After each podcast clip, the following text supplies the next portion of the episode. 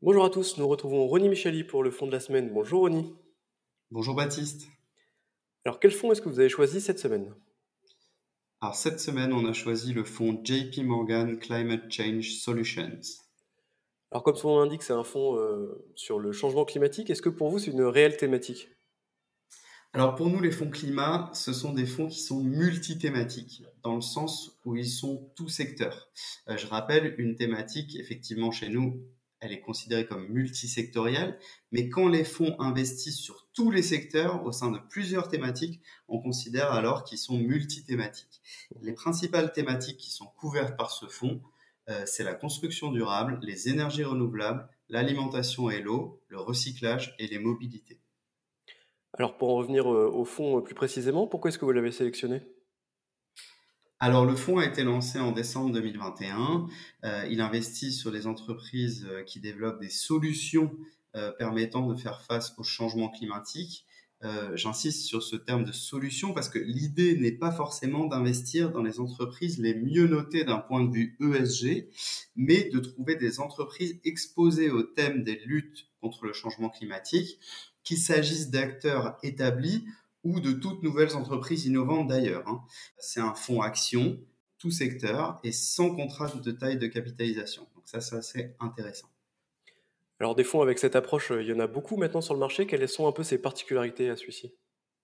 Alors sa particularité principale, euh, c'est d'associer l'intelligence artificielle et l'intelligence humaine, puisque le premier filtre est effectué par un outil propriétaire qui est appelé Teamboat et qui passe en revue plus de 13 000 titres dans le monde et qui analyse rapidement finalement des dizaines de millions de sources de données pour identifier les valeurs les plus, les plus exposées au thème parmi ces valeurs, après, les analystes de JP Morgan euh, vont sélectionner les idées d'investissement qu'ils considèrent les plus convaincantes pour construire un portefeuille concentré d'environ 50 à 100 valeurs en portefeuille. Mais c'est vrai que, alors qu'on parle vraiment beaucoup d'IA depuis le début de l'année, euh, c'est un fonds qui mêle l'IA et l'intelligence humaine et ça nous a paru très intéressant. Le fonds est en plus article 9 selon la classification SFDR, donc très intéressant pour des investisseurs qui tournent leur portefeuille vers l'ESG. Alors on va finir avec euh, le nerf de la guerre, les performances, qu'est-ce que ça donne?